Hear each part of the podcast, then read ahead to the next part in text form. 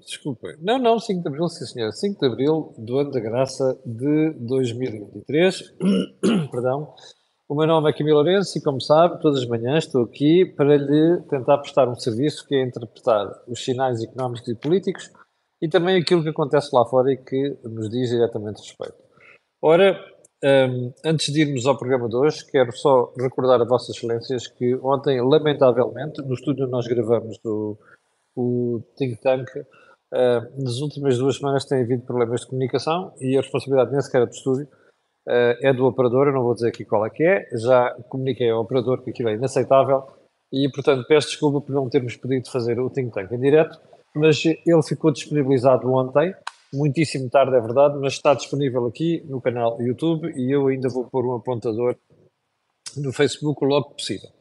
Ora bem, antes, antes também de irmos ao programa de hoje, quero só lembrar que este canal tem uma parceria com o Prozis, que lhe dá tradicionalmente desconto de 10% quando vai ao site. Para isso, só, basta só escrever Camilo, ali é um disco promocional. Mas eu tenho uma novidade para si, é que durante todo o mês de Abril, como a Prozis está no mês de aniversário, temos vários escalões de descontos e de datas. Portanto, até ao dia 9 de abril, se for lá, podem encontrar desconto até 50%. Portanto, olha, dê lá um salto, tem lá coisas muito boas.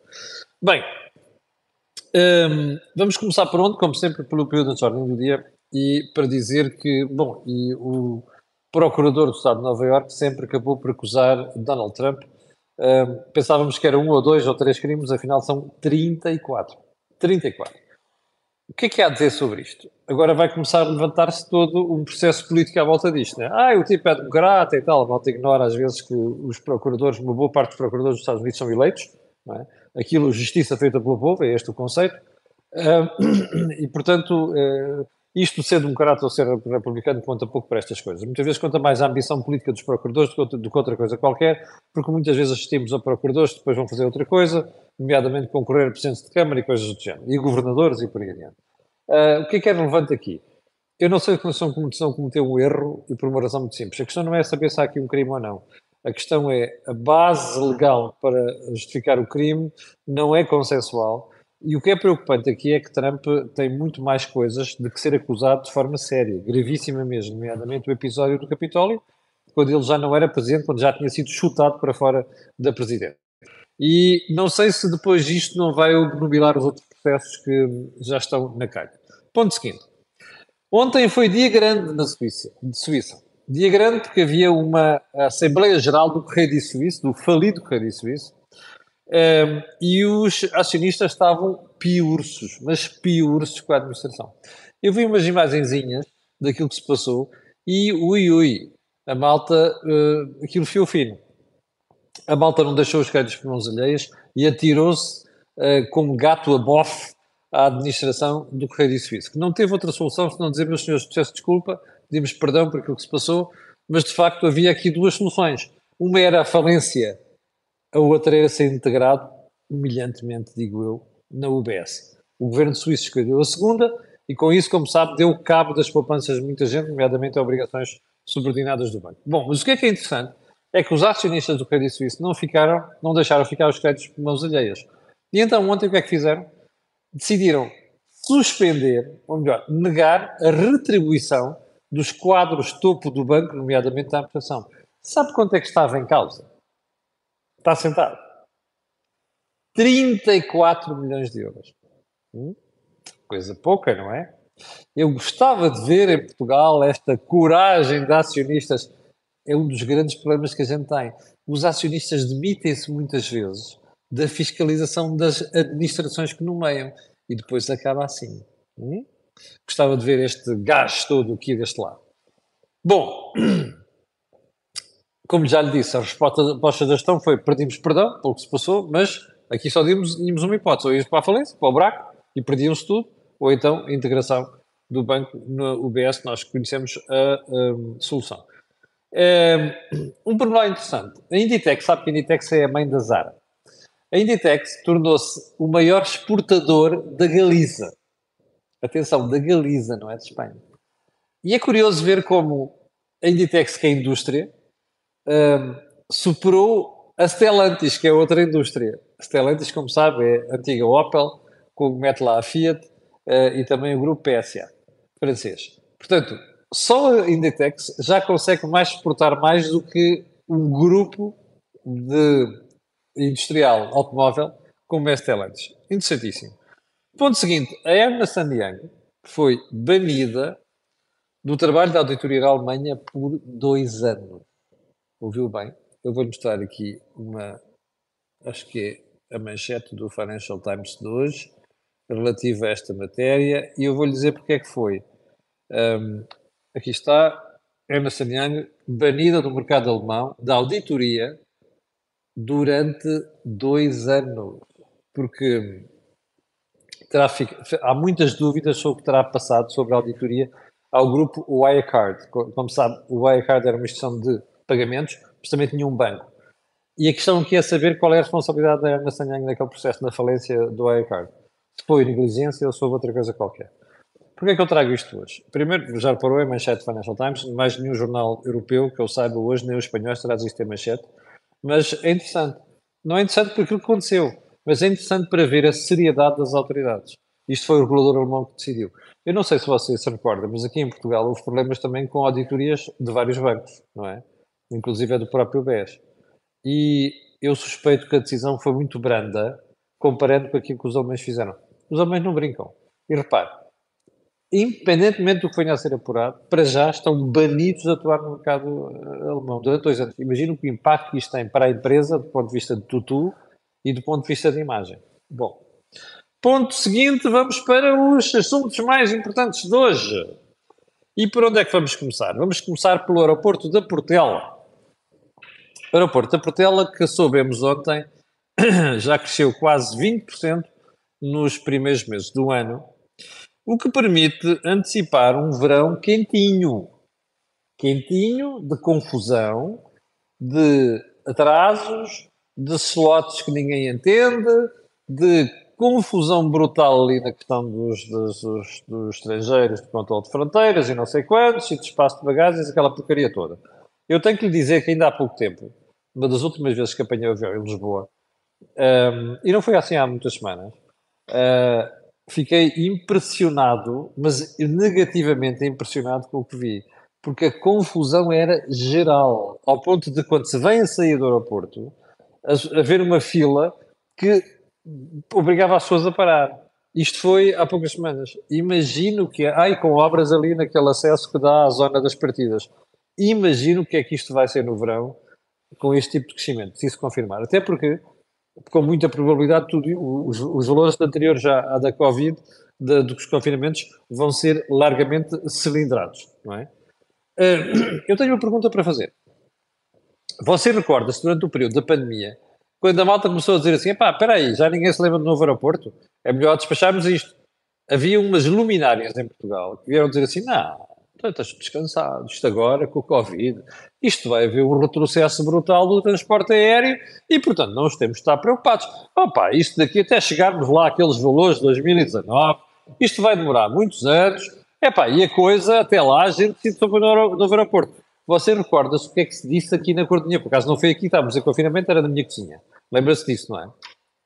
Lembra-se da crítica, é assim, o pessoal não está a ver. Quando estas coisas se resolvem, então quando o pessoal está pendurado e não pode viajar, aquilo é como o rastilho. Isto é uma questão de meses até o tráfego aéreo disparar. Foi exatamente o que aconteceu nos últimos meses, certo? E nós agora estamos com as calças na mão, ó oh, tio, ó oh, tio, ó oh, tio, para onde é que eu me vir e como é que resolvo isto? Quer dizer, estamos não estão nada, porque eles continuam a inventar soluções, Santaréns, Bejas, não sei o quê, Alcochetes o Diabo 4, quando a gente já tem o fogo dentro de casa, está a perceber? É, mas, portanto, quem se lixa é o mexilhão. É a malta que tem que viajar e quem se vai tramar é o país, porque isto é uma porrada de gente que não vem para Portugal, com consequências em milhares de milhões de euros de receita turística. Bom, ponto seguinte, a DECO. A DEC, como sabe, eu, eu, eu, costumo criticar aqui frequentemente a DEC, porque acho que a DEC às tantas começa a aparecer-se como uma organização de, de, que trata de coitadinhos, só de coitadinhos. É isso, é sempre uma queixa, é uma, uma queixa, não sei quantos, o pessoal não pode, o pessoal está à rasca, desculpe uma expressão de caserna, e não sei o quê. As últimas coisas da DEC são sobre crédito à habitação. E a conversa é sempre a mesma. Ai, há aqui umas famílias desgraçadas, e dizem, ai, há aqui umas famílias que não podem pagar, ai, estamos a receber isto, estamos a receber aquilo. Eu estou farto. Percebe? Porque este tipo de discurso encoraja o disparate, nomeadamente, essas famílias que estão uh, em difícil situação. Por contraíram créditos que não devia ter de créditos, não perceberam que endividados quando as taxas estão zero, negativas, aquilo é um problema quando elas começam a subir, ninguém... Ah, só uma coisa, acho que a DEC devia ter passado mais tempo a fazer pedagogia nesta, nesta matéria. A última proposta da DECO é, bom, cada vez que a taxa de juros está a passar 3 pontos percentuais aquilo foi negociado, esse remanescente salta para o final do contrato. Epá, eu até acho a solução boa, mas lamento, isto já está a ser feito pelos bancos. Eu ontem fiz uma rondinha, assim, muito por alto, só para me simplificar, porque eu sabia que isto estava a ser feito desde Caixa Geral de Depósitos até outros bancos, todos fazem isto. Para uma coisa, a última coisa que um banco quer é ficar com casas na carteira. O banco não negocia em casas. O banco não é o António Costa, percebe? Não é uma imobiliária. O banco compra e vende dinheiro, não é? É o que o banco faz. Ah, você dirá, é pá, mas depois se não pagarem, fica. Depois, mas é isso que os bancos querem evitar. Porque imobiliza capital, porque é uma chatice, porque desvaloriza ativos. Pá, e os bancos não têm interesse nenhum nisto. Portanto, o que eu não quero aqui como cidadão é ver a proposta da DECO institucionalizada, que é isto que se quer dizer assim, oh, é obrigatório, quando o cliente vier pedir, o banco passa, não sei quantos. Começa parvoíce que andaram a fazer das normas que impuseram aos bancos. A relação de um banco é como a de um confessor, não é? É com aquela pessoa, não é com uma baralha de gente. E, portanto, é o banco que tem que avaliar a situação do seu crédito, do seu devedor, e perceber se naquele caso faz ou não sentido transferir uma parte do valor para o final do contrato, ou seja, capitalizando juros, nomeadamente. Portanto, isto é que faz sentido. Eu tenho um conselho para a malta da DEC, e não tenho nada contra ninguém lá, eu conheço várias pessoas na DEC, é só do ponto de vista institucional. É pá, comecem a ser o que eram antigamente. Porque a sensação que dá é que a, a DEC funciona cada vez mais como lobby. Por exemplo, esta proposta aqui, eu sinceramente dá-me a sensação que a DEC está a tentar fazer marketing só, mostrar-se, dizer estou aqui, estão a ver, aquela solução fui eu que propus e diabo 4. Não é este o papel de uma organização de defesa do consumidor. E valia a pena que a DEC voltasse às suas origens. Até porque depois ficam dúvidas no meio deste processo, afinal, o que é que se quer? Percebe? Bom, ponto seguinte. e não é que a audição da TAP na CPI Comissão Parlamentar de Inquérito trouxe mesmo novidades. E que novidades, meus amigos? Ah, pronto, desculpa lá, está mesmo novidade. Não está, pois não. Nós demos aqui a entender ontem, não foi? E mais, e vou-lhe dizer mais, ainda não acabou. Mas vamos à audição de ontem da senhora Christine Urmier Widener. Primeiro ponto. Eu fui chamado à presença do Dr. Fernando Medina, ministro, ministro de Finanças, para dizer assim: olha, minha senhora, a senhora tem que se demitir. Então, mas porquê? Não, nós reconhecemos pá, que você fez um excelente trabalho, pá. os resultados até, até estão acima do esperado e tal. Eu, se estivesse perante um discurso deste, dizia assim: porra, querem ver que estes gajos me vão promover? Ou me vão convidar para secretário de Estado? Ou então vamos dizer assim: senhora Vidner, é uh, pá, você vai levar um aumento de salário. Tipo de discurso.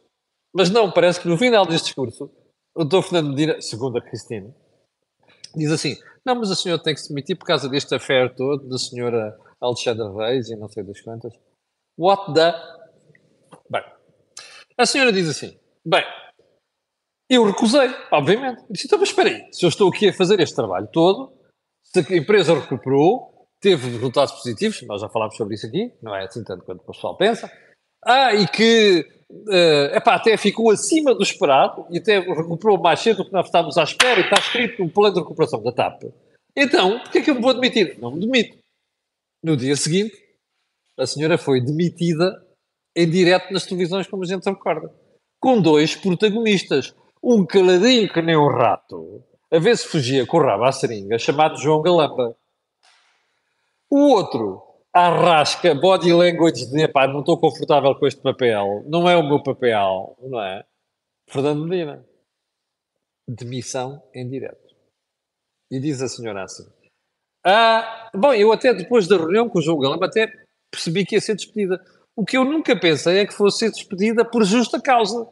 Vá lá que ela ontem no Parlamento conseguiu dizer justa causa em português. Mas, já agora uma coisa o, o, o, Ferreira dos Santos, o Inspetor-Geral de Finanças, não ficou preocupado portanto, a senhora, porque a senhora se exprimiu ontem em inglês. Já agora, ninguém percebeu o que a senhora disse, nem o Ferreira dos Santos. Se calhar o Fernando Santos tinha que fazer um curso de... Ou o pessoal do Cambridge School, ou da Wall Street Institute, convidem o Inspetor-Geral de Finanças a fazer um curso de inglês, mas ofereçam. Pode ser que o tipo ontem tenha ficado um bocado sossegado, não é? Ao ver a senhora falar inglês. Bem, voltemos à, voltemos à história. Catalanizam. Bem, então, a senhora Virner ontem confirmou que ela soube da demissão pela televisão. Sabe uma coisa? Eu vou-lhe fazer aqui uma previsão. Só este ponto, só este pontinho aqui, vai servir para o tribunal dar uma chimbalau monumental no Estado. Perdão, em si.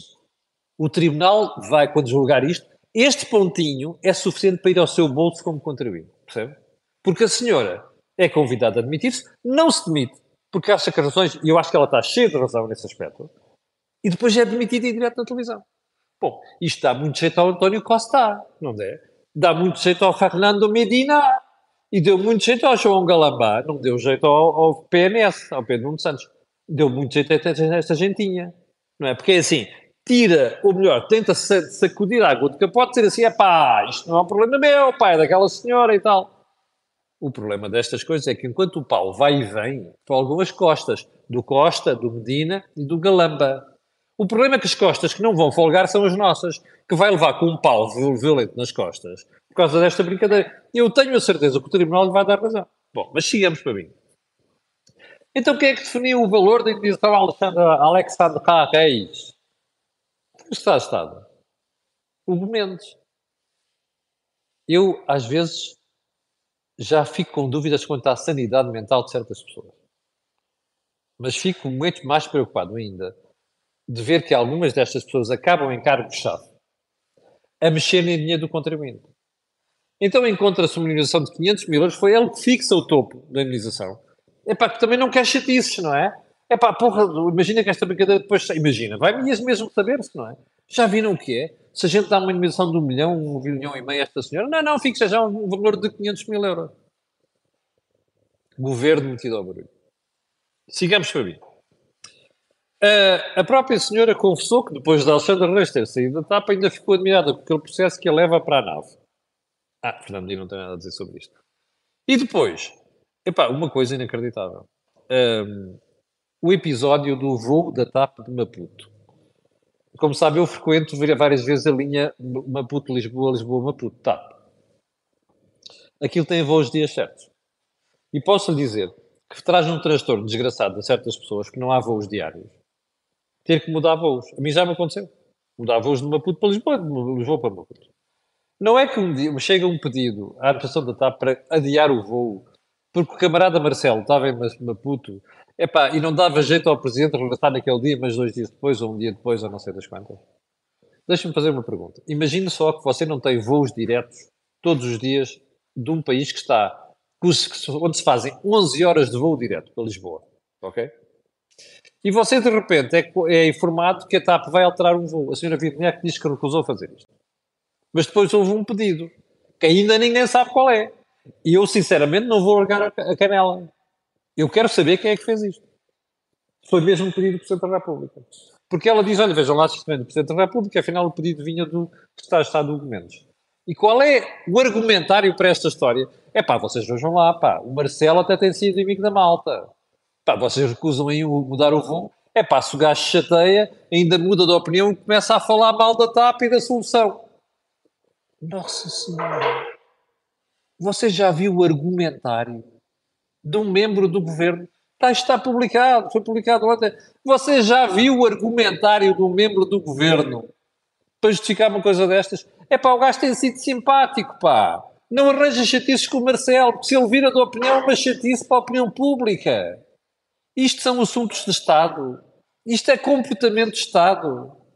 Bem, a senhora disse depois ficou sem saber quem é que afinal pediu o, o, o adiamento do Eu não sei, mas quero saber. Não é? não é apenas como contribuinte. Eu quero saber. Porque isto não é aceitável. Mudar um voo porque o Sr. Presidente da República lhe dá jeito de vir no dia seguinte. Prejudicando, aquilo é o Airbus 330 Neo, que faz Lisboa-Maputo, e prejudicando mais de 200 pessoas. Isto é impensável, percebe? Primeiro, como é que alguém da entourage Sr. Presidente, admitindo que não foi ele, pende um favor destes. E em segundo lugar, como é que a TAP e como é que o secretário de Estado dá uma justificação destas? E ele já devia estar na rua nessa altura. Percebe?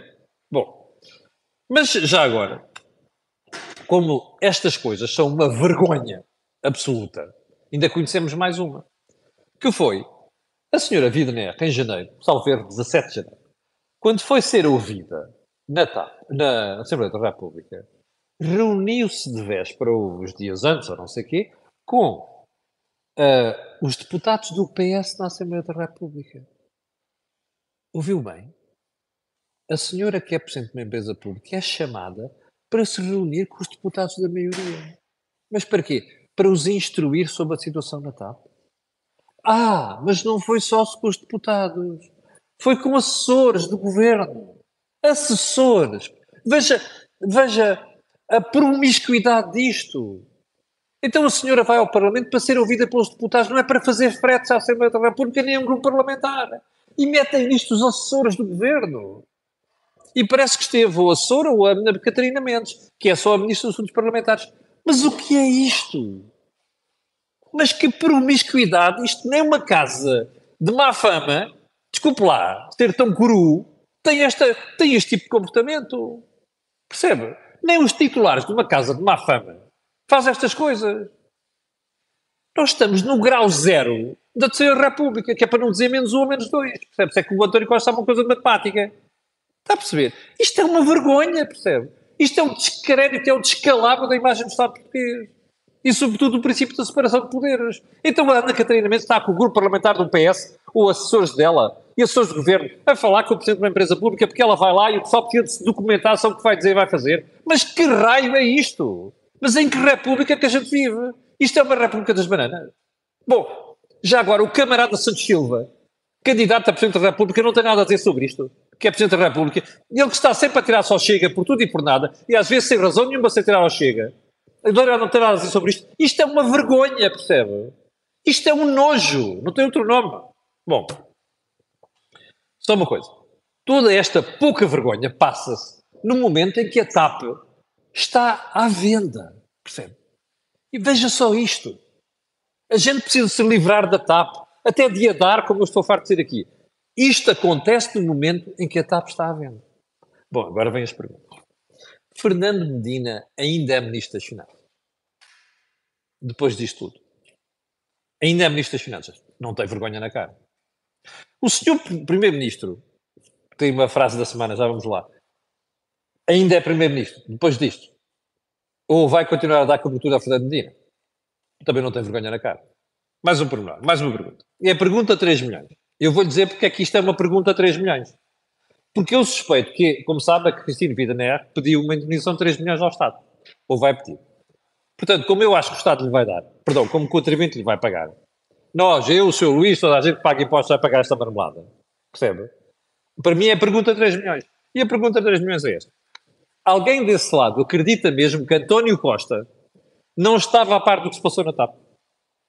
Acredita mesmo? Nós acabámos de saber que estavam lá assessores do governo.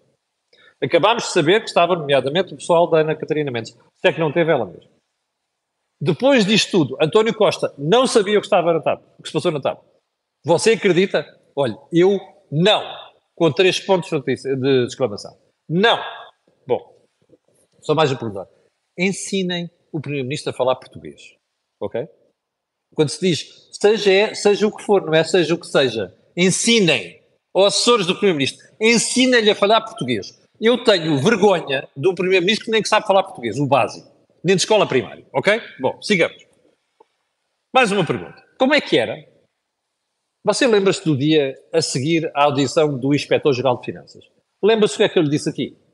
Que cheirava a frete, não era? Não foi?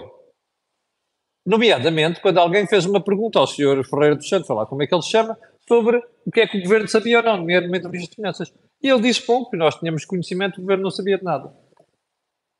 Epá, o senhor Inspetor-Geral de Finanças quer manter esta, esta, esta resposta, depois do que ouvimos ontem, e, do, e ainda depois do que vamos ouvir hoje, já vamos saber porquê. Quer manter esta resposta? Bem, só uma pergunta. O senhor Inspetor de Finanças não se quer demitir, Geral de Finanças, não se quer demitir depois de tudo que a gente está a saber? É que, para mim, a Inspeção Geral de Finanças, que faz perguntas, ficou muita coisa por apurar. Não ficou. Você não tem esse cheiro nauseabundo no ar, não sente? Il mio naso, il mio naso detecta um cheiro nauseabundo de podridão à distância. Este senhor não se quer admitir, depois do relatório que fez e do que nós estamos a saber. Não. Dava jeito. E eu tenho vergonha na cara, ele não sei. Bom, ponto seguinte. Os senhores, vocês já perceberam a falta de vergonha do governo? Nesta e noutras matérias. Eu confesso que nunca vi uma coisa igual em quase 50 anos de democracia. Esta terceira república fica marcada, é uma mancha. Estes governos de Tony Costa são uma mancha na imagem da terceira república. Isto é escândalos sobre escândalos e sobre escândalos nas barbas do Presidente da República, percebe? E com o eleitorado amorfo e amorfo que dá maiorias absolutas a esta gente. Que em alguns casos é gentalha, como você me ouviu dizer aqui, já várias vezes. Bem, hum, hoje, hoje vamos ter mais novidade. Quero apostar comigo. Vai lá a Alexandra Reis. Vamos aguardar. Ok? Um, eu tinha aqui mais coisas para falar sobre isto, nomeadamente mais uma tontice do Miguel Matos, não é? Do PS, líder da JTS, mas vamos para a frase da semana, porque eu voltarei aos outros assuntos amanhã. Em relação à TAP, nunca estou, nunca estou preocupado quando se trata de apurar a verdade. António Costa. You bet, man. You bet, brother. Porque a gente está a apurar a verdade. E eu garanto uma coisa: eu acho que António Costa não se levanta. Depois de tudo isto que está a acontecer, a linha é isto. Ok? E vou dizer mais: só não será isto se o eleitorado não tiver vergonha. Porque a soma de escandaleira é tal, percebe? A falta de vergonha é tal que, sinceramente, este rapaz já devia estar na rua. Ficamos por aqui hoje. 6 mil, 7 mil, 7 mil, 7 mil espectadores em direto. Quero agradecer essas excelências Quero pedir estas excelências, outras que vão ver o que peço sempre. Olha aqui o botãozinho de subscrever em baixo, olha. E já agora o botão partilha e o botão like. O botão partilha sabe o que é que é. Aquilo que houve aqui não houve mais lado nenhum. E hoje ouviu das boas. Obrigado. Tenha um santo dia. Não se esqueça de ver o Think Tank. E eu voltarei aqui amanhã de manhã para lhe atazanar o juízo. Muito obrigado.